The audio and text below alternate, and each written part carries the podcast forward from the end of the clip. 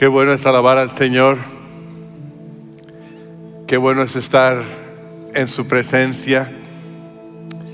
Y quiero decirles que eh, les extraño, que tanto nos gustaría estar con ustedes aquí en este edificio, pero aún aquí conectándonos en vivo por la transmisión, estamos agradecidos al Señor por podernos permitir esto. Así que vamos a orar y, a pedirle al Señor que prepare nuestros corazones para escuchar su palabra. Señor, te doy gracias porque nos permites alabarte, porque somos libres, porque ya no somos esclavos, tú nos has redimido y hoy podemos cantar y alabar tu nombre. Y ahora, Señor, te dedicamos nuestros corazones, nuestros oídos para escuchar para que tú nos hables, Señor, y que tú seas honrado en no solamente nuestro escuchar, sino nuestro obedecer. Que tu Espíritu Santo guíe la predicación de tu palabra, porque lo pedimos en Cristo Jesús. Amén. Queremos recordarles que tenemos ahí en la página en vivo un recurso que ustedes pueden ah, bajar, descargar, eh, para seguir las notas del mensaje y también tendrá algunas actividades para después de eh, la transmisión que ustedes puedan seguir con sus familias. También hay una hoja para que los niños puedan colorear con los instrumentos de alabanza que el pueblo de Israel usaba. Eh, en medio de todas las cosas que están sucediendo, escuchamos noticias, a veces las noticias no son muy alentadoras, pero yo les tengo buenas noticias el día de hoy de algo que tiene que ver con lo que llamamos punto de conexión. Es una, una, estructura que hemos estado ah, edificando aquí en nuestro campus y es el resultado de tres años de soñar, de planear, de, eh, pues de dar y de construir y ahora finalmente está ya terminada. Esta estructura hermosa es algo que sirve para que la gente se conecte. Está en un lugar muy estratégico de nuestro campus Ahí eh, eh, las personas salen del edificio de niños, salen del edificio de adultos, salen de aquí de donde hay adoración, salen del centro estudiantil y ahí ah, se reúnen, se saludan. Es un lugar de risas, es un lugar a veces hasta de carcajadas. Es un lugar donde nos hemos saludado y a veces nos hemos abrazado. ¿Cuánto echamos de menos el poder abrazarnos durante este tiempo? Pero ahí hemos logrado ah, este privilegio y ah, ahí ahora ya finalmente está acabado. Hemos completado el proyecto. Y un día de estos, que el Señor permita, vamos a dedicarlo Tendremos un servicio de dedicación donde le diremos al Señor, gracias Señor por tu fidelidad, gracias por tu provisión. Y queremos dedicarlo para que sea usado para ti, para tu honra. Y que cada persona que entre en este punto de conexión sienta el amor de Dios, sienta eh, ese amor de la congregación que queremos ah, recibir a la gente y ayudarles a ser discipuladores para la gloria de Dios entre las naciones. Así que estaremos dedicando eso tan pronto como pase todo esto. Pues hoy quiero hablarles a ustedes de la dedicación, no del punto de conexión, sino de la dedicación de la muralla de Jerusalén. Seguimos en la serie Renovación del libro de Nehemías y al seguir la historia de Nehemías y de su pueblo hoy, llegamos al momento en donde tienen un servicio de dedicación por la muralla, un servicio de mucho gozo, un servicio de adoración. Y yo, quiero, yo creo que durante este tiempo Dios nos quiere enseñar a nosotros algo en cuanto a la adoración. Estamos reunidos no aquí en este edificio, estamos en nuestros propios hogares, por el teléfono, por la tableta, por la computadora. Y el Señor yo creo que nos quiere enseñar algo acerca de cómo ser adoradores. Creo que es un tiempo para crecer en nuestra comprensión y nuestra práctica de la adoración.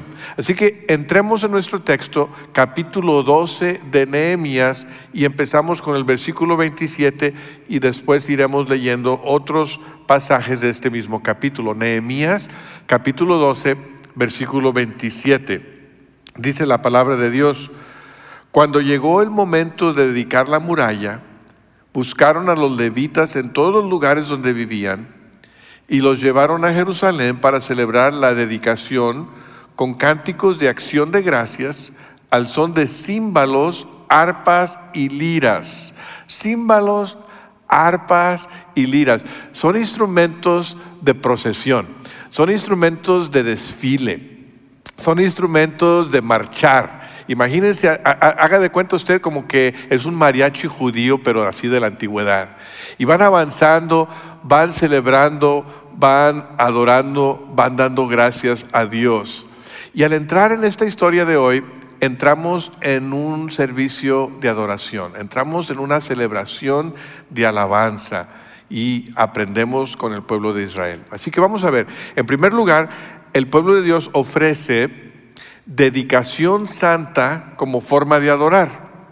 Si ha seguido la historia de eh, la, reconstrucción de la muralla y la renovación del pueblo de Dios, sabe que el pueblo de Dios ha podido construir de unas ruinas, ha podido reconstruir una muralla. Ahora dedican esta muralla al Señor y en ese momento se dedican a sí mismo. Y nos recuerda aquí que la adoración no tiene que ver tanto con un lugar, sino tiene que ver con la gente, tiene que ver con el pueblo.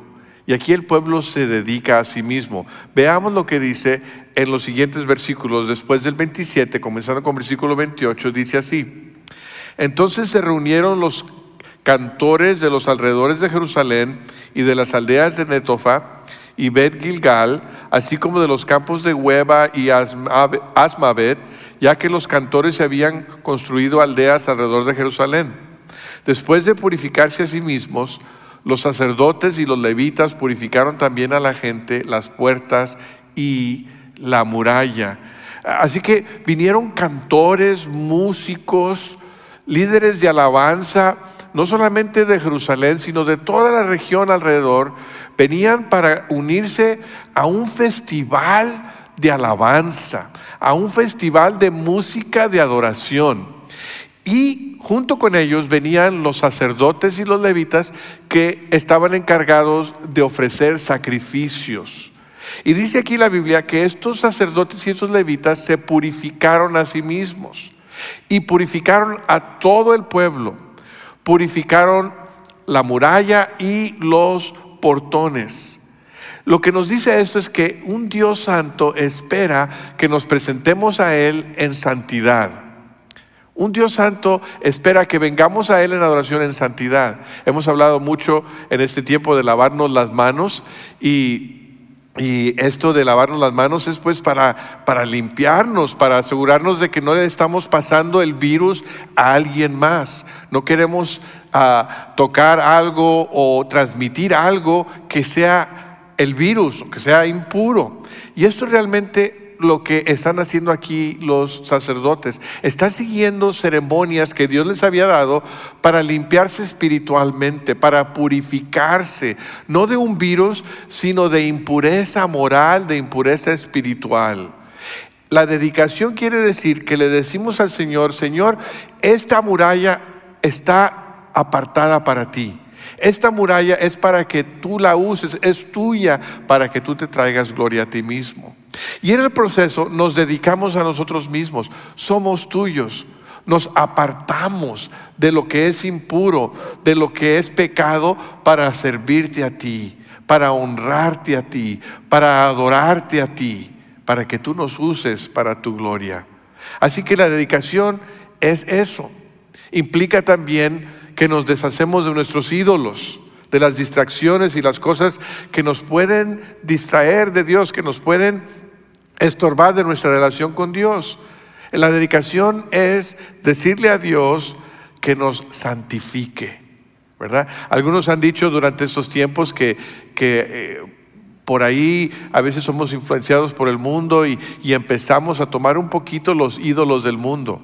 Algunos han hasta llegado a adorar o a, o ser ídolos de los atletas. Pues ahora todos los deportes profesionales están cancelados en la televisión Otros han hecho ídolos de, de los cantantes, pues ahora no se pueden tener conciertos.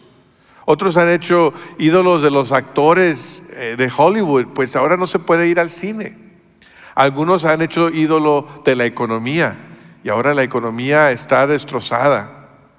Y aún otros hemos hecho ídolos de los edificios de la iglesia, como que les hemos dado un lugar de más importancia de lo que se merecen.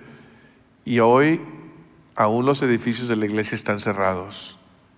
Y quedamos Solamente nosotros, quizá nuestra familia y el Señor. ¿Qué tiempo tan indicado para dedicarnos a Él, para volver a lo que es básico y dedicar nuestras vidas, dedicarnos a nosotros mismos y decirle al Señor, santifícanos. Nos dedicamos como hogar a ti. Dedicamos eh, nuestra familia para que sea un, una familia de adoración los domingos y los lunes, los martes, los miércoles, los jueves, los viernes y los sábados. Es un tiempo para volver a lo que es verdadera adoración. Romanos 12.1 nos ayuda con, con este culto ah, que es adecuado, que es el culto que, que agrada a Dios. Romanos 12.1 dice lo siguiente, por lo tanto, hermanos, tomando en cuenta la misericordia de Dios, les ruego que cada uno de ustedes en adoración espiritual ofrezca su cuerpo como sacrificio vivo, santo y agradable a Dios. la adoración espiritual es el ofrecernos a nosotros mismos como un sacrificio vivo, no un sacrificio muerto, sino vivo. O sea, el vivir de nuestras vidas debe ser algo que le ofrecemos al Señor en santidad. Y, al leer este pasaje de Romanos nos recuerda que hoy es tiempo de dedicar nuestra mesa del comedor, nuestros sofás de la sala, nuestra televisión, nuestra tableta y decir, Señor, este va a ser un lugar de adoración. Dedicamos este lugar para la adoración a Dios.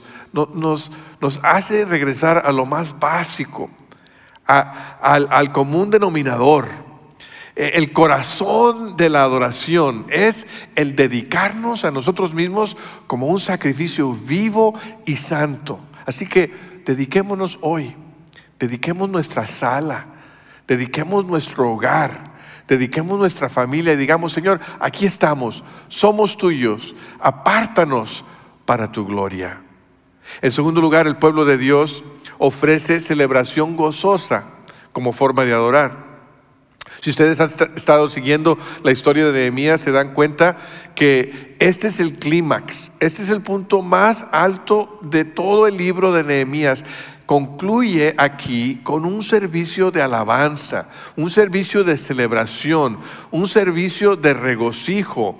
Y entonces vemos aquí que el pueblo que había regresado de Jerusalén del exilio babilónico había llegado a una ciudad donde había ruinas y llegaron a pensar en algún momento que quizás Dios se había olvidado de ellos, que quizás el propósito de Dios se había cancelado y estaban tristes, desahuciados. Y ahí día a día, en esa situación triste y sin esperanza, Dios manda a una persona, manda a Nehemías, a una persona con visión, a una persona con un plan y él comparte el plan al pueblo y el pueblo capta la visión y se ponen a trabajar. Y hay oposición externa, pero Dios le da sabiduría a Nehemías y al pueblo para enfrentar la oposición. Y después hay obstáculos internos que se dan. Y Dios sigue dando sabiduría a Nehemías para que puedan resolver sus situaciones, hacer reformas y seguir el trabajo. Y después, finalmente, después de la oposición, después de los obstáculos, llegan a terminar la muralla. Y al terminarla, se abre el rollo de, la, de las escrituras, de la ley de Dios. Y el pueblo escucha la ley de Dios, quizás por primera vez en su vida escuchan la ley de Dios y, y los conmueve tanto que confiesan sus pecados en arrepentimiento reciben el perdón y renuevan su compromiso a la obediencia, renuevan su compromiso al pacto. Dios renueva a su pueblo. Sí es cierto que la muralla fue reconstruida, pero lo más importante aquí es que el pueblo fue renovado, que el pueblo experimentó renovación. Su esperanza fue, fue regresada, su identidad fue afirmada, su destino fue asegurado y su relación fue restaurada con el Señor. ¿Cómo no podían estar llenos de gozo? ¿Cómo no ofrecer al Señor gratitud y canciones con toda, con, toda expresión de gozo? ¿Cómo no podrían tener una celebración inmensa? Fíjate, el versículo 40 de Nehemías, de Nehemías 12 dice de la siguiente forma. En Nehemías 12, versículo 40. Dice, los dos coros ocuparon sus sitios en el templo de Dios. Lo mismo hicimos yo, la mitad de los oficiales del pueblo, y los sacerdotes Eliaquín, Maseías, Minjamín, Micaías, Elionai, Zacarías, Hananías, Maseías, Semaías, Eleazar, Uzi, Joanán, Malquías, Elam y Eser. Enseguida los cantores empezaron a cantar a toda voz, dirigidos por Isaías. Ese día se ofrecieron muchos sacrificios y hubo fiesta, porque Dios los llenó de alegría. Hasta las mujeres y los niños participaron. Era tal el regocijo de Jerusalén que se oía desde lejos. Había dos coros inmensos que se subieron a la muralla, uno en cada lado de la muralla. Imagínense, es una muralla que rodea toda una ciudad. Y un coro inmenso empieza a marchar sobre la muralla y van personas con instrumentos y van cantando y alabando al Señor. Y por el otro lado va el otro coro y van escuchando a este coro. Y cuando este coro termina una canción, entonces el otro coro empieza una canción. Y así de una de un coro al otro, de un lado de la ciudad a otro, de una muralla al otro, se van escuchando canciones, van llenando toda la ciudad de alabanza y de acción de gracias. Y van marchando sobre esta pared y después llegan y se juntan en el templo. Imagínate, una multitud de personas, no solamente los habitantes de Jerusalén. Esto no es una iglesita local, no solamente es el pueblo de Jerusalén, sino toda la región cantores, sacerdotes, levitas, pueblo, hombres, mujeres y niños juntos cantando y danzando al Señor. Y dice la Biblia que ofrecieron muchos sacrificios. E, esto no era un servicio común y corriente. Esto no era un servicio donde estaban nada más cumpliendo con lo mínimo. Le dieron al Señor lo mejor. Era una adoración extravagante. Era era una expresión gozosa, tanto que se oía más allá de la ciudad. Una de las cosas que he disfrutado en estos días al estar en las redes sociales y seguirlos a muchos de ustedes es ver cómo muchos de ustedes han estado adorando al Señor desde casa. Eh, vi una, una de nuestras jóvenes que cantaba al Señor ah, tocando su ukulele y ahí en su casa ofreciendo una canción que no solamente se escucha en su casa, sino se escucha por todas las redes sociales. Vi a, Osvaldo y también ofreciendo alabanzas desde allá, desde Reynosa, a cantando, tocando el teclado. Y ese canto no solamente se escuchó en su casa, sino se escuchó en muchos lugares. Hasta una de nuestras hermanitas que hace el zumba con nuestros niños, también salió allí en Facebook haciendo zumba, alabando al Señor con nuestras voces, con nuestros instrumentos y aún con nuestros cuerpos, diciéndole al mundo entero que tenemos gozo en el Señor, que el gozo del Señor nuestra fortaleza es. La adoración es celebración. La adoración es fiesta. Le ofrecemos al Señor lo mejor de nuestros corazones. Cuando nuestros corazones están llenos de gratitud, cuando nuestros corazones están llenos de alabanza, lo expresamos al Señor con gozo, con júbilo, con ganas, para que el Señor se regocije en nosotros. Y después nos dice que el pueblo también ofreció participación total como forma de adorar. Es cierto que había músicos con talento, con preparación.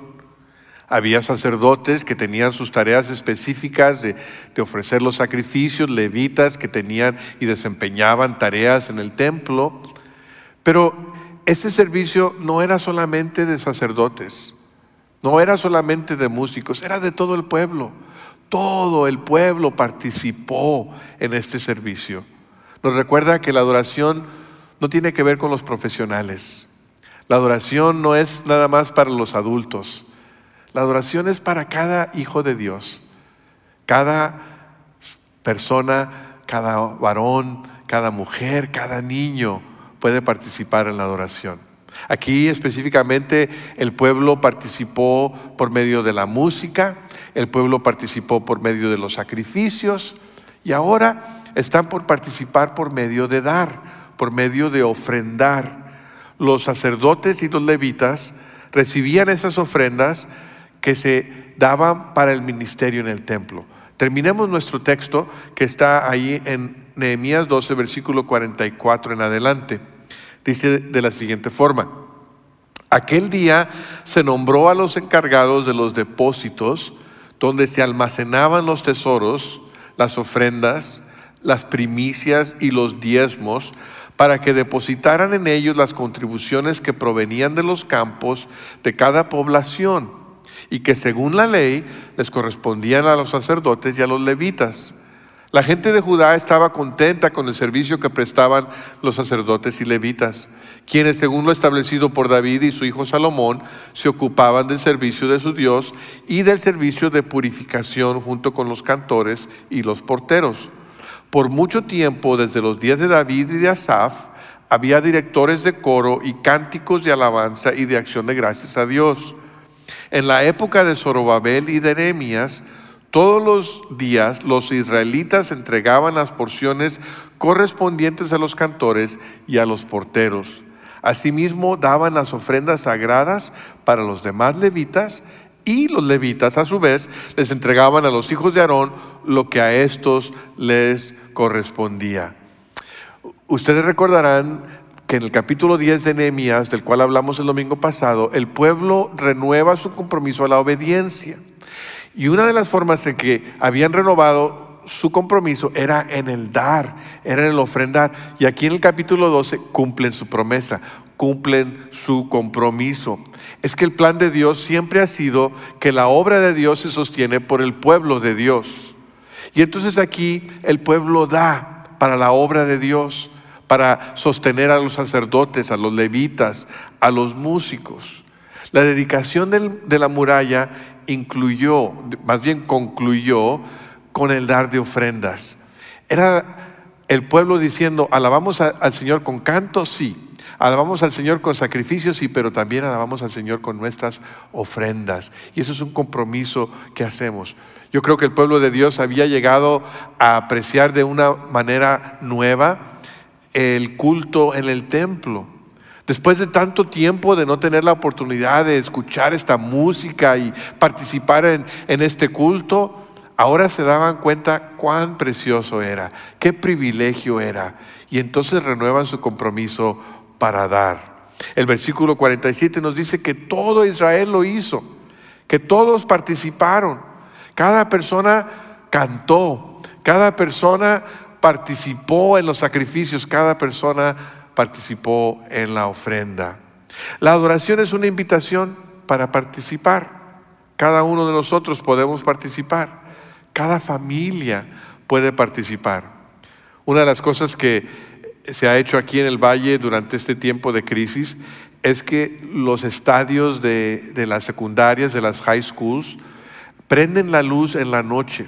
Creo que es a las 8 de la noche y las dejan prendidas por, un par de horas. Es un símbolo de, de solidaridad, de decir estamos juntos. Aunque estamos aislados de nuestros propios hogares, no estamos solos. Estamos juntos. Y qué bonito es el poder decir que estamos juntos, aun cuando estamos solos en casa. Porque cuando hay esa conexión, cuando hay esa unión, cuando hay ese compromiso de participación, podemos lograr muchas cosas. Se nos dice que si hacemos lo que debemos hacer, de quedarnos en casa, de lavarnos las manos, de, de, tomar medidas de higiene, que podemos detener el avance de este virus juntos, si todos participamos. No se puede lograr si solamente un par de personas lo hacen. Todos necesitan hacerlo para evitar que esto siga avanzando. Así es como nos diseñó el Señor, para que juntos participemos en la adoración, adorando a Dios, honrando a Dios con nuestras vidas, con nuestras ofrendas, con nuestro servicio. Y después el Señor nos ha dado el cuadro, el cuadro final. Fíjense ustedes, un pasaje muy bonito en Apocalipsis 7, versículos 9 y 10. Quizás usted ya conozca este pasaje, pero nos da una visión de cómo va a terminar todo esto. Nos da una visión de cómo, cuál es el último capítulo de esta historia en Apocalipsis, versículos 7, versículos 9 y 10. Dice, después de esto miré y apareció una multitud tomada de todas las naciones, tribus, pueblos y lenguas. Era tan grande que nadie podía contarla. Estaban de pie delante del trono y del cordero, vestidos de túnicas blancas y con ramas de palma en la mano. Gritaban a gran voz, la salvación viene de nuestro Dios que está sentado en el trono y del Cordero. Un día, cada persona que ha hecho a Cristo su Señor y su Salvador, estaremos reunidos en el servicio de oración más grande que la humanidad jamás haya visto o experimentado. Estaremos reunidos como una multitud de gente que nadie puede contar, más grande que la dedicación del templo de Salomón, más grande que la dedicación de la muralla en el tiempo de Nehemías y fíjate que en este servicio de oración de Apocalipsis no hay muralla, no hay templo, lo que hay es un pueblo. Es lo que cuenta. En este servicio de oración lo que hay es un pueblo de, que Dios ha hecho su templo espiritual. Cada uno de nosotros somos piedras vivas. El templo de Dios hoy en día no es un edificio, es el pueblo de Dios, nosotros. Y Dios mora en su templo, quiere decir que Dios mora en su pueblo. Cada uno de nosotros reunidos en nuestras casas por toda esta ciudad, por todo el Valle de Río Grande, por todo el estado de Texas, somos el templo de Dios y Dios está en medio de nosotros. No sabemos cuándo se va a terminar esta ah, epidemia de coronavirus. No sabemos cuándo las cosas van a regresar a lo normal y, y cuál va a ser lo normal de hoy en adelante. No sabemos cuándo la economía se va a recuperar de todo lo que está sucediendo. Es más, no sabemos cuándo tendremos la oportunidad de estar juntos reunidos aquí en este lugar donde siempre nos hemos reunido. Pero una cosa sí sabemos, que un día, un día estaremos reunidos, no solamente con la familia Calvary, estaremos reunidos con toda la familia de Dios, con cada creyente de cada generación de todo el mundo, de todo pueblo, de toda tribu, de toda lengua. Y estaremos alabando al Señor. Estaremos elevando cantos de redención, porque Dios tuvo misericordia de nosotros y por su gracia nos salvó en Cristo Jesús. Un día vamos a estar juntos alabando a nuestro Salvador. Y entre más pasan las crisis, entre más pasamos por pruebas, más anhelamos que Cristo regrese más anhelamos nuestro hogar espiritual. Y yo quisiera preguntarte a ti, ¿ya hiciste preparativos? ¿Estás seguro que tendrás tu lugar en ese culto gigantesco de adoración? Porque si no, todavía hay lugar, todavía hay tiempo para decir, yo quiero que Cristo sea mi Señor y mi Salvador personal. Quiero recibir su regalo de salvación y vida eterna, porque cuando todo esto termine, yo quiero estar allí con el pueblo de Dios, alabando, regocijándome, haciendo fiesta a nuestro Salvador. Si no lo has hecho, te animo a que lo hagas el día de hoy. Un día vamos a estar juntos otra vez. Un día vamos a celebrar y vamos a participar. Mientras tanto, estamos ensayando. En cada hogar que nos reunimos, en cada forma en que nos reunimos, sea por, por el internet, por Zoom, por live stream, en nuestra mesa, en nuestro comedor, en nuestra sala, estamos ensayando para la gran reunión, el gran servicio de alabanza que viene. Y ojalá que tú puedas estar allí. Yo estoy anticipando con gran gozo ese día. El clímax de la historia de Nehemías es un servicio de adoración, es una celebración de alabanza.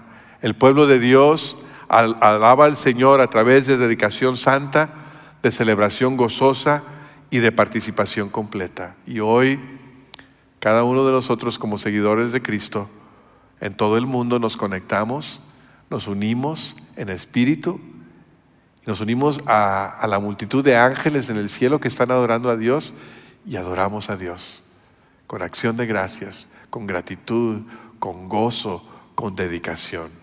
No necesitamos ya sacerdotes o levitas que, que ofrezcan sacrificios por nosotros, porque ya tenemos un sumo sacerdote que es Cristo Jesús. Él ya ofreció el sacrificio perfecto y último por nosotros. Eso quiere decir que cada uno de nosotros somos sacerdotes. Cada creyente es un sacerdote. Cada papá, cada mamá, cada adolescente, cada niño que ha confiado en Cristo como Señor y Salvador personal, somos sacerdotes. Y ahora el trabajo de los pastores y los líderes de la iglesia no es ser nuestros intermediarios, sino es equiparnos para que podamos ser buenos sacerdotes, buenos discipuladores. Así que hoy te invito ahí en casa, ahí donde tú estás, a dedicarte como sacrificio vivo y santo. Dile al Señor, aquí estoy. Ya has quitado todo lo demás y queda solamente mi vida. Te la ofrezco en adoración.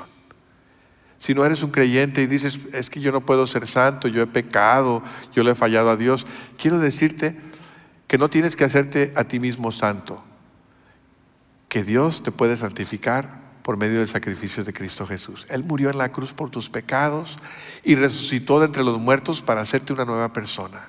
Así que dile, Señor, perdona mis pecados, santifícame, me quiero dedicar a ti para servirte a ti. Aquí está mi vida, esta es mi adoración. Lo puedes hacer ahora mismo. También te invito que celebres como familia que ahí, si eres, es un matrimonio, o si hay niños en tu casa, o si está ah, tus padres en casa, o aún si te tienes que conectar por FaceTime o por Zoom, haz una celebración de adoración. Cántale al Señor, ofrécele gratitud, dibuja, haz algo que exprese tu gratitud. Es más, quizás en los siguientes días puedas mandarnos un video de tu familia cantando o, de tú haciendo algo que le ofrezca alabanza al Señor para compartirlo con nosotros. Qué bonito sería el domingo de resurrección compartir la alabanza de distintas familias en nuestra iglesia. Y por tercero, te invito a participar. Participa con todo el pueblo de Dios en compartir, en dar, en servir. Ya esta semana he visto familias, he visto grupos sirviendo, llenando las necesidades de otras personas. Qué bonito es cuando todos participamos. Ahí en el documento que puedes descargar de nuestra página en vivo, hay una guía de discusión para, para ti, para tu familia. La dividimos en, cabeza, corazón y manos. La cabeza es el poder eh, repasar la historia bíblica el corazón tiene que ver con reflexionar, cómo nos sentimos en cuanto a la palabra de Dios. Y después las manos tienen que ver con responder a la palabra de Dios con una acción específica, con una obediencia. Y ahí te puse preguntas para que las puedan platicar como familia al terminarse la transmisión. Ojalá que aproveches esta oportunidad y que puedan disfrutar tiempos de adoración como familia. Permíteme orar por ti. Padre, te doy gracias en esta tarde por la oportunidad que nos das de conectarnos como pueblo tuyo a través del Internet. Y Señor, te damos gracias por tu palabra, por un pueblo que pudo celebrar fiesta de alabanza, que pudo dedicarse a ti en santidad, que pudo celebrar con gozo y que pudo participar completamente en la obra, incluyendo el ofrendar. Y hoy, Señor, te pedimos que nos ayudes a ser mejores adoradores, como padres de familia, como niños, como adolescentes, como adultos que vivimos solos que seamos adoradores, que nos dediquemos en santidad, que expresemos nuestro gozo y que participemos en el dar, en el servir, como una muestra de nuestra adoración a ti, Señor. Pedimos que seas con todas las personas en el, Río Grande, en el Valle del Río Grande, que han sido afectadas por COVID-19, Señor. Trae sanidad a sus vidas. Trae consuelo y fortaleza a sus familiares. Te pedimos por las enfermeras, los enfermeros, los doctores, los hospitales que están ahí al frente de la batalla. Protégeles, Señor. Dales fuerza. Dale sabiduría, Señor. Permite que pronto haya una vacuna. Permite que, que pronto esta epidemia pueda detenerse, Señor. Mientras cumple tu propósito en nosotros. Acércanos a ti, Señor. Te pido por los ancianitos que están aislados, que, que solamente reciben sus alimentos en la puerta y, y no pueden recibir un abrazo o un saludo de otra persona que les des de tu presencia ahora mismo, que tu Espíritu Santo les acompañe, Señor, y que nos ayudes a saber cómo servir a los necesitados durante este tiempo. Señor, dale sabiduría a nuestros líderes en nuestro país, en nuestra ciudad, en nuestra región. Sé con las personas en Nueva York, sé con las personas en Nueva Orleans, en California, en el estado de Washington, con las personas en, en Sudamérica, en Italia, en España y en muchas otras partes del mundo que están siendo afectadas por esto, Señor. Ten misericordia de nosotros. Cumple tu voluntad. Ayúdanos a compartir el Evangelio con los que necesitan escucharlo. Y ven pronto, Señor Jesús. Es nuestra oración. En ese nombre que es sobre todo nombre, el nombre de Cristo Jesús. Amén. Amén. Gracias por acompañarnos en esta transmisión. Que tengas un bonito domingo y que cada día haya adoración en tu casa. Hasta luego.